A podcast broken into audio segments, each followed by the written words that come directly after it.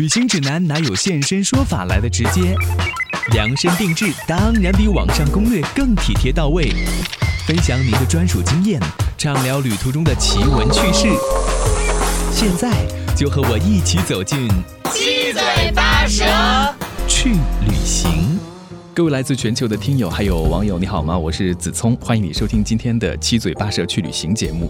美食是我们在旅行的时候都会特别去体验的一个项目。我们体验的不光是它的美味，还有它的烹饪的方法、制作的理念等等。美食呢，也都是和生活方式有关的。今天我们在节目当中请来一位美食达人，同时呢，他也是一位创业者，来自于炫味餐厅的创始人许宪 Ginger，要和大家来聊一聊美食有关的。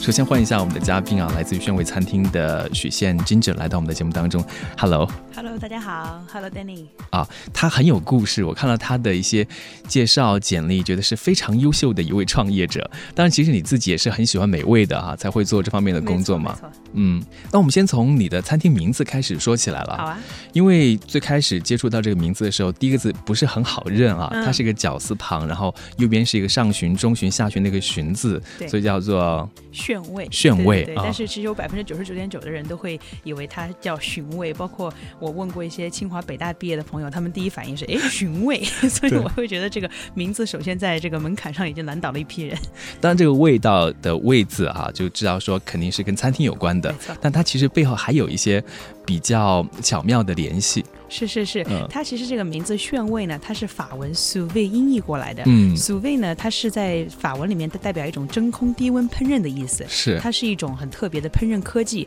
是上个世纪一帮法国的一些美食家发明的。然后它这个特有的专有名词呢，其实即使即使到了英文里面也没有被改变，依然沿用了 sous vide 的这个。这个音译，所以当我们在取名字的时候，我们想到谁把它直接翻译过来就叫炫味好了。其实素味翻译过来也可以讲成是蔬味啊，或者素味。但最后我们选了炫，是因为觉得炫字还有绚丽多彩的意思，跟我们那个 slogan，也就是我们的口号“小餐馆里的大世界”那种哎丰富和绚烂的意思，我觉得很贴切。而且就是背后嘛是有很深的这种叫做什么脉络的渊源的，因为你刚才介绍到它是一种很新的这种科技，叫做什么 真空主食，对不对？对，真空。低温烹饪，没错，它的全名是。它也有一些什么样的优势吗？我第一次听说。嗯，对对对，这它是一种非常新颖的烹饪方式。嗯，跟大家。简简单介绍一下它的渊源好了，是上个世纪八十年代的时候，大家知道法国人很喜欢吃，他们很讲究。就一帮美食家呢，他们可能闲着也没事儿干，他们就整天去研究，哎，我各种各样不同的食材在什么样一个环境下被烹饪，它能达到最佳的效果和口感。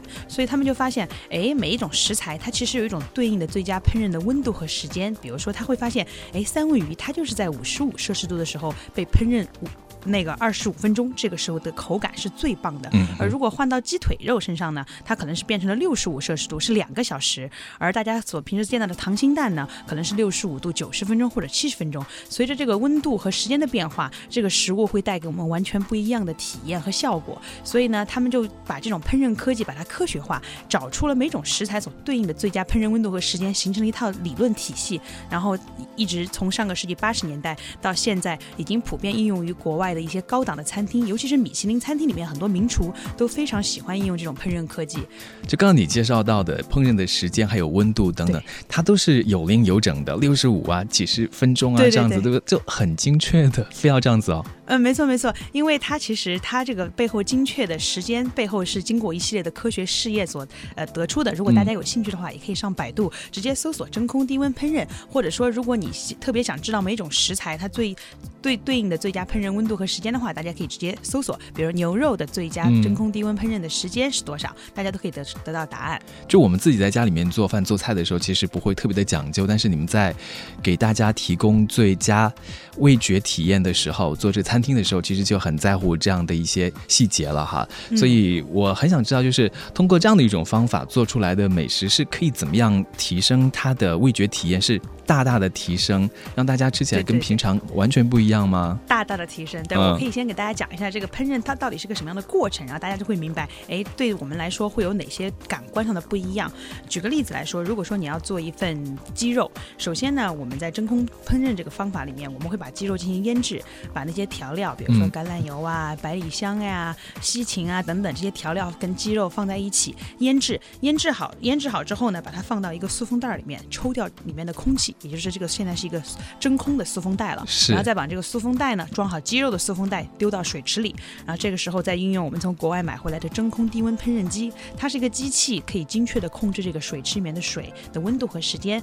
然后这个时候就像一个小电脑一样，你告诉这个机器，哎，这个鸡肉你要六十五度，一百二十分钟开始，然后这个时候这个水里面的水就开始达到六十五度，一旦达到六十五度呢，它的温度就不会再升高了，它会一直保持六十五度的恒温，并且确保这个鸡腿肉它一直在这个一百六十五度的恒温里面一直被烹煮两个小时，到两个小时之后，哎，这个机器就会提醒你已经好了，这个时候你把鸡肉拿出来。所以大家想，在两个小时的时间里面，这个鸡肉它是在一个密封的环境里面，呃，它的汁水，鸡肉里面的汁水流出来之后，它不会简单的就挥发掉，相反呢，它会在这个密封的塑封袋里面又流回自己的身体里面，就好像自己的汁水在烹饪自己的汁，在烹饪自己的肉，其实是一种很烹很神奇的烹饪过程。嗯、这个直接的一个好处就是，首先第一点，它这个水分的流失非常少。大家可以想一下，比如说传统你们煎牛排的话，直接把牛肉放在那个火上去烤，其实它的水分流失是很大跟很快的。但如果你在这个密封的塑封袋里面烹煮这个牛肉的话，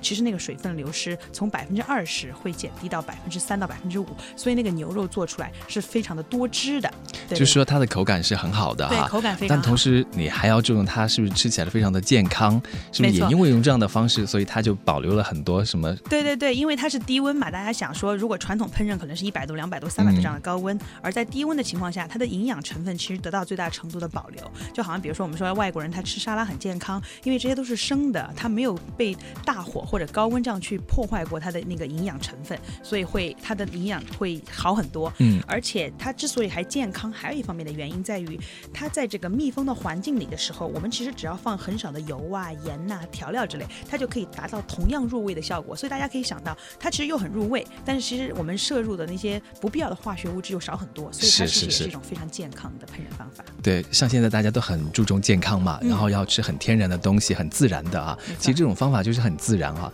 就是保留了食物本来它的这个味道，然后呃让你吃起来不仅健康，而且味道还不错。嗯。没错，没错，没错。对食客来讲肯定是如此。嗯，大家其实可以去尝试一下，我觉得有很多新的这种烹饪的一些理念啊、观念啊等等啊，都值得去学习。你自己在美国工作了四年的时间，然后后来又去牛津大学嘛，读了 MBA，所以其实在国外待很长的时间，也了解到了一些在国外非常流行的烹饪的一些趋势啊。嗯可不可以跟大家分享一下，就是你在国外的时候，了解到什么样的一些趋势让你很有感触，然后想把它运用到你自己的餐厅当中？我以前还听说看网上的帖子啊，就是比如说那种。呃，饭碗都是要用食材来制作，然后就可以把它吃掉的，等等 哈。对，其实国外很多餐厅里面确实很多不同的玩法，会让人觉得眼界大开。嗯其实我在国外生活和学习的时候，可能有两点感受比较明显吧。第一点呢，就是就是在一些国际大都市，像比如说我生活过的纽约，还包括嗯读书的时候，牛津大学非常靠近伦敦这样的城市，嗯、当地的一些年轻人，比如说很多白领，他们对有机食物或者健康食材的这种追求，或者这种健康的生活方式那种追求，是让我非常呃，是让让我非常吃惊的。因为相比起国内，其实国内现在也越来越多的讲健康，但是在国外，人们愿意为一些有机食物或者健康食材去买单的这种购买力，其实是非常强劲的。其实你在这样的城市，你会看到一些呃新鲜的鲜榨果汁的果汁吧呀，或者沙拉吧呀，或者说主打那种健康概念的一些快餐厅，其实非常非常受追捧，门门前经常会排大队。嗯，对对对，然后国内的话，其实这个健康意识在起步，但是真正很少有人会愿意只买健康而不买美味的单。对他一定会觉得说，如果说把两者要取其一的话，可能很多人还是会选择美味优先。对对对，然后但是除此之外呢，还有一个就是我在国外感受到的，就是很多世界名厨他们越来越喜欢玩一些融合和混合的一些手法，嗯可能也是跟我们现在生活这个时代这个全球化的背景息息相关的。当我们这个生活地球村越变越小的时候，人们去出差呀，或者是去访问交流变得越来越频繁，感受到的文化化和食物越来越多样化，不再局限于自己原本所接触到的那些东西的时候，其实我们的很多厨师他们也会捕捉到这样的一些灵感和启发。比如说很多大厨他会，嗯，比如说把西班牙里面的一些东西跟可能欧美菜系，或者说地中海菜系，甚至一些亚洲菜系进行混搭，把这些不同文化和食材领域里面的食材进行一些搭配，来玩幻化出一些新的花样。我觉得可能也是反映了在这个全球化背景下，厨师在他烹饪食物里面的一种混搭的一种一种一种理念吧。嗯，所以其实厨师都希望自己创造出来的美味是很有新意的哈，可能是大家以前没有吃过的，或者不是那种你一吃就知道它是哪里的菜色的 这种感觉，对不对？对对对对对，以前很很很直接的，你这个就是日本菜，哦，你那个就是泰国菜，但是现在其实这样的混搭的风格其实越来越常见了。就比如说在你们宣威就有很多种混搭的风格，我看资料里面就是说会把像东南亚呀、日本啊、南美啊，还有欧洲等等不同地方。的一些风味元素就融合起来，因为你们的这个大厨不仅他是长得很帅的，同时呢，他还是来自于五星级餐厅的，对不对？没错没错，就是加入你们就做了很多这种结合，所以我也想知道，就是说，比如说你还有你们的大厨是怎么样把这样的一些想法。呃，生产出来的。嗯嗯，其实我们的整个烹饪理念里面呢，其实体现了很多大厨的思想。他自己本身他是地道的北京人，虽然他长得像一脸黝黑的皮肤，长得很像外国人，他其实是地道的北京胡同里长大的孩子。他十七岁的时候呢，就背着背包去法国学习烹饪了。他最擅长的是地中海菜，但他作为一个厨师呢，他自己也游历过很多国家，去过东南亚呀、北欧呀、北非呀这样的。他在这些国家去，呃，并且结合了很多多年的烹饪工作经验。之后呢，他就发现很多菜系之间是共通的。他觉得，呃，他自己就一直很有一种想法，想要创造出他自己的一种融合菜系，是可以把这些不同的菜系取其精华，去其糟粕的。他跟我举了一个例子，他说，其实你看云南菜，云南菜其实也就是泰国菜跟川菜的融合，因为云南夹在这两个地方中间。其实我一想，说，哎，还挺有道理的。云南里面那种酸甜呀、酸辣这种口味，确实就是川菜和这个泰国菜融合的一个体现。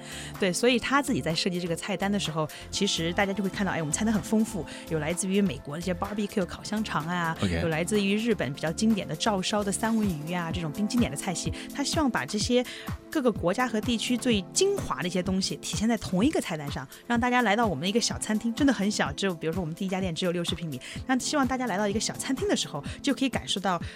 就有一种好像你不用走出大北京，就能在一个小餐馆里面体会到各个国家的经典美食一样。嗯，这也是一种国际化的趋势了哈。就像刚才 Ginger 介绍到的，那有没有哪几道菜就是你是？自己觉得特别有意思的，特别有创意的。嗯嗯嗯，有有有有。其实我们店里面一直卖的非常好的，也是我们的一道招牌菜，是那个呃那个日式照烧三文鱼饭，还有法国红酒牛肋意面。那个三文鱼呢，简单来说，其实我刚刚有提到，它它我们选择的烹饪温度是五十五摄氏度，二十五分钟。三文鱼同样也是用塑封袋，在这个恒温的五十五度水里面烹煮二十五分钟拿出来。拿出来之后呢，然后用火 枪，对，然后用火枪去把它的表皮给喷的比较焦香和酥脆。因为蛋白质呢，它在遇到高温的时候，它那个表皮就会变得很焦香，所以上菜的时候大家会闻到那个鱼的香味会渗出来。但是在那个肉的中间呢，大家把它切开来会看到，哎，它好像是粉红色的。其实，在五十五摄五十五摄氏度二十五分钟的烹饪下呢，这个鱼它其实已经会，嗯，它会熟，它是一个熟的状态，但是它非常非常的嫩，而不像是传统高温啪一一煎一下，好像整个肉就马上全熟了。嗯。而在而把而你把鱼肉切开的时候，会发现中间点小粉小粉红是非常非常。非常鲜嫩的，所以这个东西，这道菜非常非常受到我们那个女性顾客的喜爱。可能一是海鲜比较有营养价值，来自于挪威进口，女孩子觉得很有营养。然后第二个呢，这个照烧三文鱼这个口味呢，在我们国人当中也比较受欢迎，也是在日本这个日本菜里面非常经典的一道。对对对，所以这道菜给我自己留下的印象是非常深刻，也是我自己非常钟爱的一道菜。好像你们那些。菜品啊，主要是以女性的顾客为主，是不是？很多女生说对了，都很喜欢去吃。没错，我们在店里面，你随时去看的话，百分之八十以上都是那些二三十岁啊，穿着比较时髦的女性顾客。其实你会感觉得到，真的，当你一个店的菜品、装修和调性，它它会吸引到它的目标和固定的一个人群。嗯，不过其实说实在的，女性出去旅游的时候啊，她对于美食的那种敏感的话，可能比男生。相较来说的话，他会更愿意去尝试一下啊。没错，没错。对，其实你会看到，比如说，经常我在店里的时候会感受到，比如说一对年轻的情侣，他们到店里面，通常都是女性女生来扮演这个决定的角色。女生一说好，我们吃这家餐厅，男生就说嗯没问题。女生要吃这个菜，男生就说好没问题。嗯，对，女生是占据绝对的那个决定权的，在吃这件事情上，仿佛啊，就是说你自己虽然不是厨师，那你自己也应该是一个吃货吧？就是到世界各地去游走，然后也会品尝很多的美食，也会把自己的一些想法跟这个大厨沟通啊，想要做一些什么样的菜品等等。那你自己有没有一些什么可以跟大家分享的很有意思的接触美食的一些故事？嗯嗯，其实。我确实是一个不折不扣的吃货，这是当时为什么创业的时候选择要做餐饮这个行业的原因。这个饮食真的是深深的吸引着我。那我自己以前在国外生活过大概七年的时间，也比如说很多城市，欧洲、美洲很多城市也都去旅游过。饮食肯定是我到了每个不同的城市的第一站。其实纽约不用说，它向来就是也是我生活时间最久的一个城市。纽约它就是一个文化的大熔炉。你在纽约的上东区、下东区这样很多好的餐厅集中的地方，真的是在一。条街上可以好像让你吃到世界各地的美食，一条短短可能几百米的街，从从黎巴嫩美食、土耳其美食到智利美食，到法餐，然后到意餐，然后到日本菜，全部都可以吃得到。我觉得这可能也是很多年轻人真的觉得纽约魅力所在的很大一部分的原因。它也真的就是一个文化大熔炉，向你展现着世界上它最棒最棒的饮食文化。对，然后但是其实让我记忆最深刻的倒不是在纽约这样的一个地方，反而倒是曾经有一次我去冰岛旅游的时候。其实大家会觉得冰岛这么一个弹丸之地，只有三十万人口的小国家，它应该真的什么都没有。它确实什么都没有。在你下了你下了你出了你的旅馆，出了一些呃城市比较集中的一些商业区之外，这个国家它就是一个火山岩堆积而成的这么一个小岛。它甚至都不能自己生产自己的水果，它的一些水果蔬菜几乎是全部靠进口的。然而我有一次我在冰岛去吃吃饭的时候，嗯，我在里面吃到了一个 pork belly，就是一个猪肚肉的这么一个。一道菜让我印象非常非常深刻，当时我就觉得，哎，在一个如此贫，就是这些物这些方方面的物产资源如此贫乏的国家，怎么能吃到那么好吃的一道菜？后来几经打听，我才会发现，其实原来冰岛它这个小国家自己其实一直有着非常，嗯，非常悠久的一个。呃，一个一个一个捕猎的文化，比如说他们那边有很多维京人，以前很多的 Viking，他们叫维京人，在挪威啊那一带，他们出没会出海捕鱼啊，捕鱼之后呢，他们回家自己烹饪。其实别看他好像感觉有点与世隔绝的感觉，但他们非常有自己鲜明的一套。而在冰岛，很多肉食其实，在那种非常没有污染，真的冰岛的空气非常干净，水源非常干净。而在这样一个环境下成长起来的小动物，其实也真的是很可口的。对对对，所以刚说的。这道东西让我印象很深刻，就是他们在冰岛才有的，就当地的那种，没错没错没错。那你现在自己已经开始做这个行业了，所以到各地现在去旅行的时候啊，如果你有时间的话，因为创业是很忙的，可能更需要去接触不同的餐厅，包括它的这个美食，还有它的这个装修啊等等，都需要自己去学习哈。没错，没错，就是经经常我们我们去出去旅行的过程，都会把都会把这个考察当成旅行的一个重要目的。嗯，那像你自己在国外，你说待了那么长的时间，刚才讲到就是在纽约，呃，有很多美食的这种融合，包括你在读书的时候，其实跟同学之间的这种互动啊，我不知道你们自己会不会做一些在餐，就是在宿舍里面啊做菜呀、做饭啊等等，也会有世界各地不同的这个同学来就。给你造成很多的影响。会的，会的，会的。其实，呃，我们在留学的时候，国际学生嘛，尤其是那个我们亚洲学生，会特别喜欢抱团，因为可能也是身在国外那种孤独感，让亚洲学生这就是这帮文化比较接近的学生，会特别愿意在一起玩。然后，亚洲学生非常喜欢做的一件事情，尤其是我据我所知啊，不管是在美国还是在那个英国，他们有一个叫 potluck 的这么一个活动。言下之意呢，就是一帮人聚起来，每人拿一道自己的拿手菜。就比如说，经常我们在以前读在美国读本。课的时候，每到周五的晚上或者一个周末，大家可能就有七八个、十几个学生，有越南人，有泰国人，有台湾人，有中国人，好好玩的。对对对，很多很多这样亚洲、东南亚大国小国，大家一起来很欢乐的样子。每人带自己的拿手菜。那中国学生最拿手的，其实也不叫拿手，最基本的一道入门菜，可能就是番茄炒蛋。对对，大家会发现，其实最能做、最贤惠的，可能是一些泰国学生，因为泰国也是一个有着悠久的那个饮食文化的国家，泰国学生带的菜通常是最受欢迎的。对，然后从他们那些带过来的不同的菜式里面，其实也许真的有点明明呃，说起来很有意思。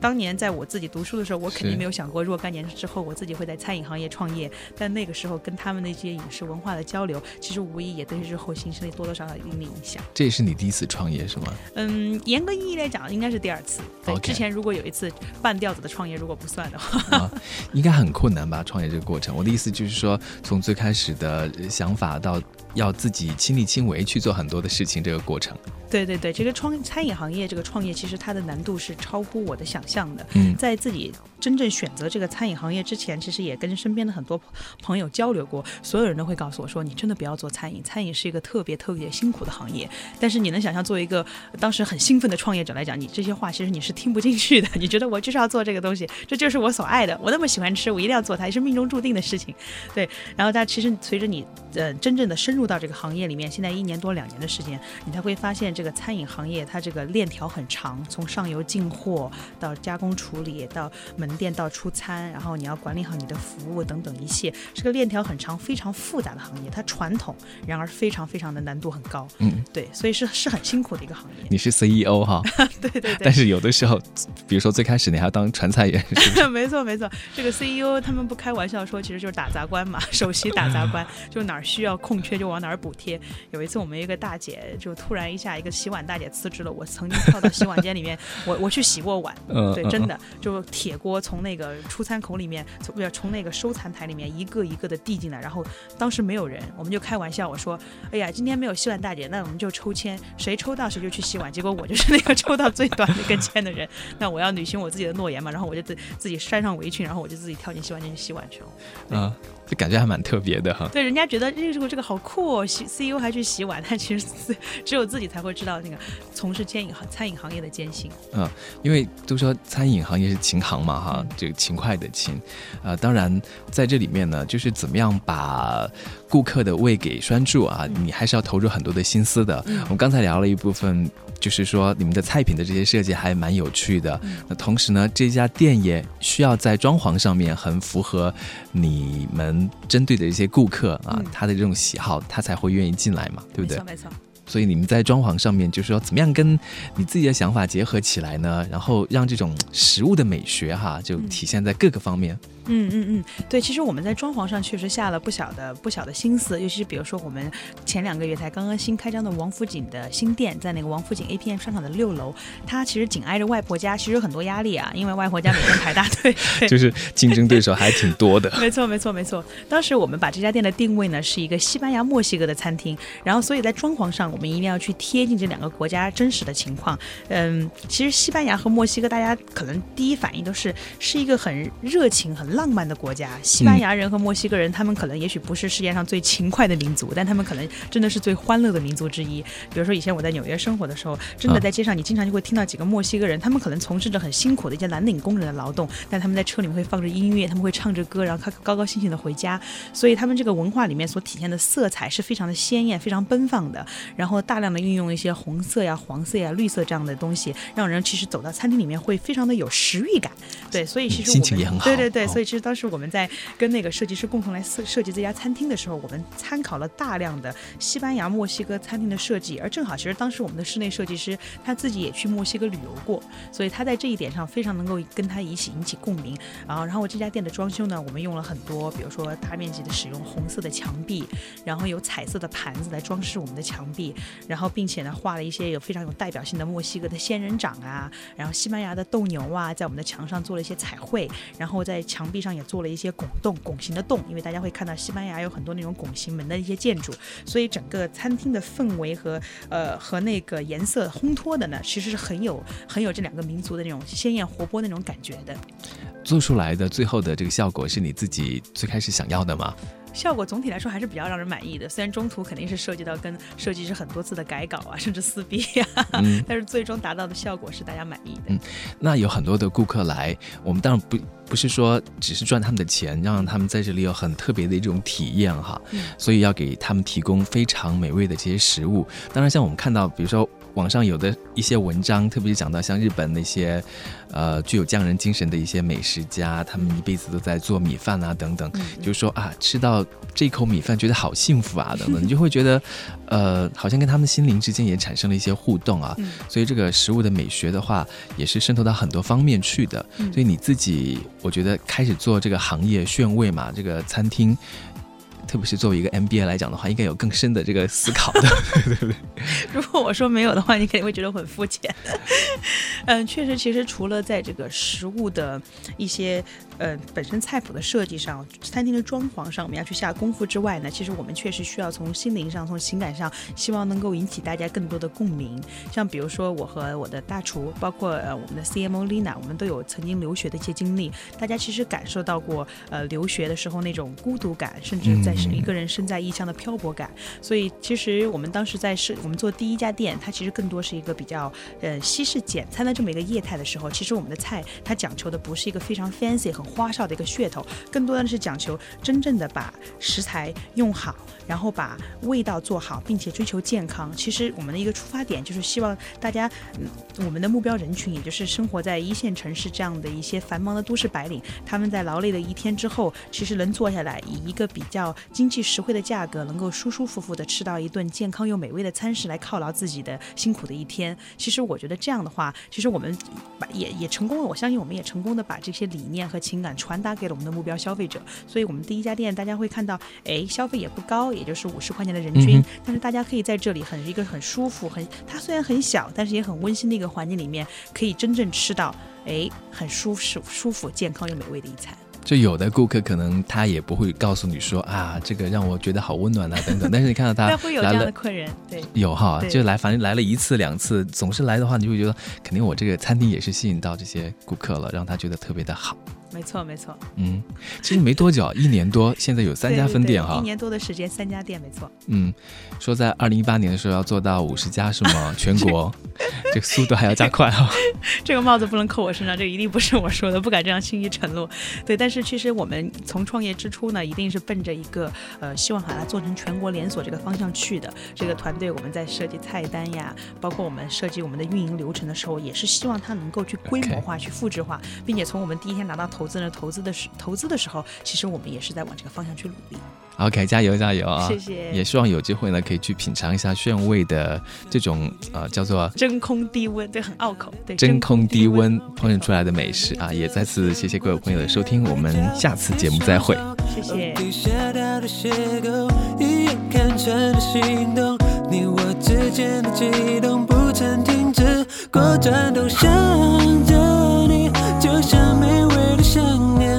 在，的呼吸，慢慢的向你靠